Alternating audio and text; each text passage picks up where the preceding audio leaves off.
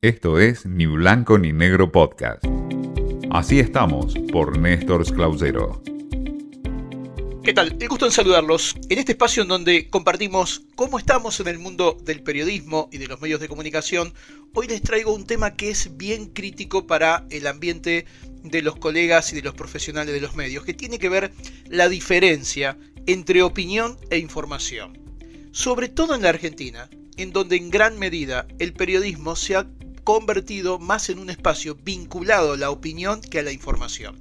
No está mal, y creo que en más de una ocasión lo comentamos, no está mal la opinión dentro del periodismo, quizás el problema más serio, analizando este marco, es que casi gran parte o el porcentaje mayor de lo que hoy está como contenido en los medios está marcado más por la opinión que la información. Sobre todo en los espacios informativos, es decir, en los espacios de noticias o supuestamente vinculados a ese rubro está más la opinión que la información. Y esto ha generado en el mundo entero, insisto, en la Argentina quizás se da de manera aún mayor que en otros países, pero es una realidad que afecta a gran parte del periodismo, sobre todo en los países occidentales, y ha afectado mucho la credibilidad y la manera de diferenciar entre una y otra información, entre una información que tiene que ver con la noticia en sí, con el dato concreto, con el hecho, y aquella que está vinculada a una información con opinión.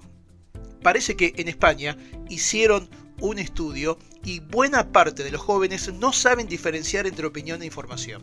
Algunas encuestas llegaron incluso a situar en un 59% el número de jóvenes con dificultades para diferenciarlos. Solamente el 41 de los jóvenes españoles que fueron encuestados tuvieron la capacidad de distinguir entre hechos de opinión y hechos concretos de información.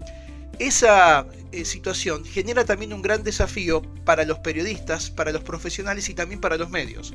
¿Por qué? Porque en algún punto también debemos marcar la diferencia en el contenido que estamos nosotros obligados a darle a nuestras audiencias. Es decir, una de las ideas que se propone para este problema es usar siempre la etiqueta de opinión para identificar a los contenidos que van en ese camino. Los periódicos, sobre todo en la parte escrita, pero también en lo digital, deben etiquetar el contenido y usar la palabra que el público entienda, es decir, la palabra editorial en caso de ser la palabra vinculada a esa opinión.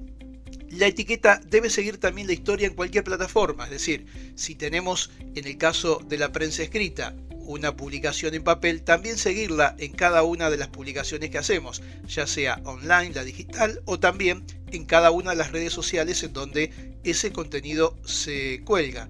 Y también explicar de quién es la opinión, quién es el personaje que está opinando. En parte, cuando hay una persona puntual que es convocada para escribir o para hablar o para dar su opinión sobre determinado tema, pero también cuando los propios periodistas se convierten más en opinadores que en informadores. La idea central que se sugiere es explicar quién es la persona que está opinando, de quién se trata y también por qué lo fuimos a buscar en caso de ser alguien que no pertenece a la redacción. Dar ese detalle va a permitir, por un lado, a nuestras audiencias estar mejor informados sobre quién es la persona que está opinando. Y por el otro, también educamos a nuestras audiencias para que sepan diferenciar lo que es estrictamente la opinión de la información, que es uno de los grandes problemas que afecta hoy al periodismo, sobre todo al televisivo, que está muy, muy bañado de esta realidad y que en muchas ocasiones no hace diferenciar de qué estamos hablando, si de un hecho concreto o de un hecho opinable a partir de un personaje que lo hace a través de la pantalla. Esto fue Ni Blanco ni Negro Podcast.